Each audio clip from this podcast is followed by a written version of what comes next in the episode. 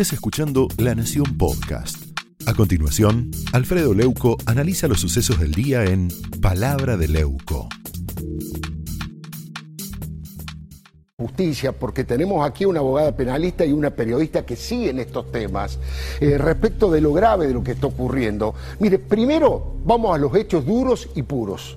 Un tribunal acaba de inventar un nuevo código procesal penal por exigencia de Cristina. Así como lo escucha, la reina ordenó que le armaran una audiencia pública para atacar a jueces y periodistas que le investigaron y al fiscal y los miembros del tribunal aceptaron, aunque usted no lo crea.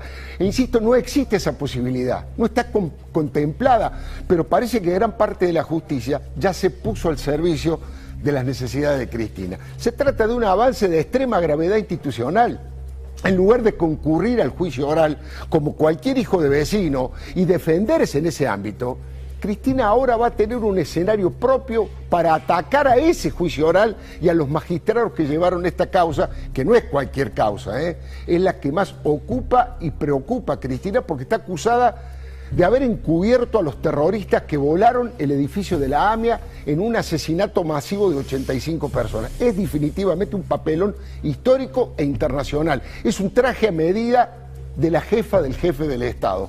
Por eso eh, es solamente este es uno y solo uno de los eslabones de la cadena de impunidad y privilegios del cártel de los pingüinos. Todos sentimos como una provocación, ayer lo hablamos, esto de Juan Pablo Schiavi, le hayan reducido 192 días la prisión por haber hecho unos ridículos cursos, como por ejemplo el de aprender a tocar el ukelele. La verdad, un condenado por el siniestro más terrible de la historia, como ha sido la estación 11, donde murieron 52 personas. Y esa misma trampa, digo la de los cursitos de Morondanga, la utilizaron para bajarle la pena y darle prisión domiciliaria a otro delincuente como Amado Vudú. Tiene condena firme y ratificada hasta por la Corte Suprema, pero ese malandra de Estado pasa sus días en una lujosa mansión y encima le dan el privilegio de que dé una charla, que dicte cátedra en la Universidad de Buenos Aires. Los Baez, Lázaro y Martín están cumpliendo también la detención en suntuosas residencias en barrios cerrados. Son estafadores, amigos, cómplices, testaferros y empleados de los Kirchner y robaron fortunas al pueblo argentino. Y fueron puestos en libertad sin pagar un centavo.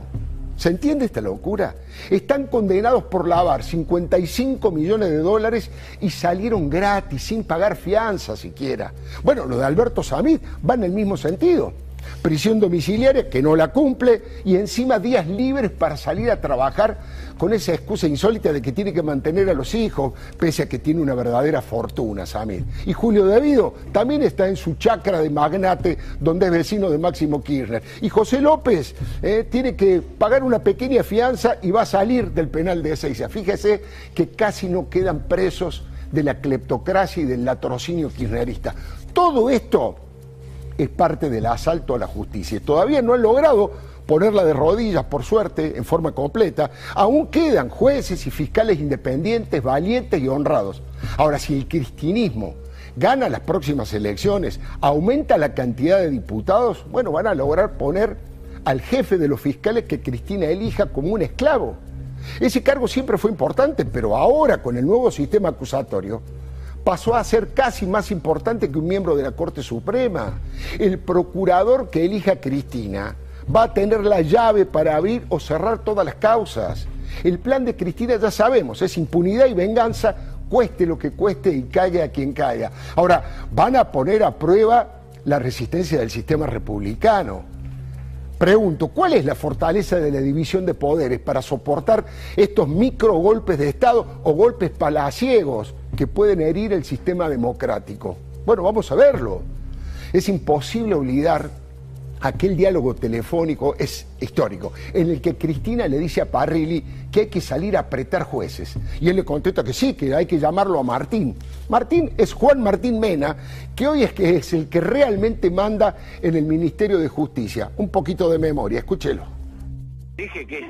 ¿Y quiénes son los jueces federales que tienen la causa de este tipo? Mirá, tiene uno, eh, Casanelo se la sacaron, la otra tenía eh, Torres, otra tenía Ercolini, ahora me están haciendo bien el lintado, no me acuerdo exactamente, pero la estoy preparando toda.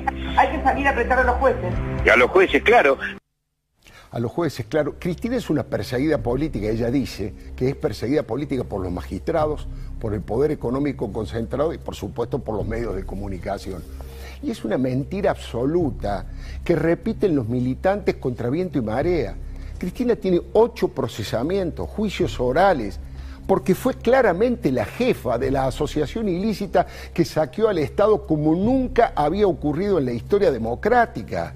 Por eso es tan difícil salvar a Cristina de la cárcel. Ni Alberto puede, porque hay cientos de pruebas, indicios, testimonios de arrepentidos que contaron con lujo de detalles el plan sistemático de enriquecimiento colosal que llevaron adelante los K. Mire, Cristina necesita cortarle la cabeza a la Corte, al fiscal Carlos Stornelli, a su jefe Eduardo Casal, al doctor Gustavo Horno y siguen las firmas entre los que ella considera sus enemigos. El diputado Álvaro de la Madrid, que conoce al ladrifeudalismo desde la cuna en Santa Cruz, encontró la metáfora justa.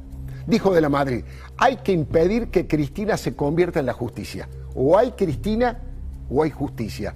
Todos tienen, todos los días van comiendo las piezas del ajedrez de los tribunales. Es un plan sistemático de copamiento de la justicia que están cumpliendo con una disciplina castrense. Avanzan a pasos redoblados y a tambor batiente. Pero digo yo, que suenen las alarmas institucionales, por favor. Un nuevo régimen se está consolidando en la Argentina a la vista de todos. Algunos lo llaman cristinato, otros le dicen monarquía absolutista.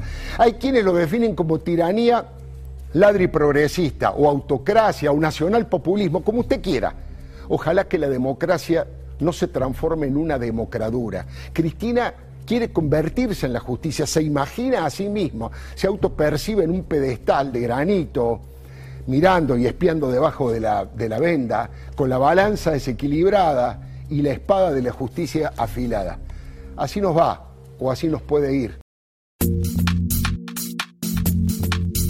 Esto fue Palabra de Leuco, un podcast exclusivo de La Nación.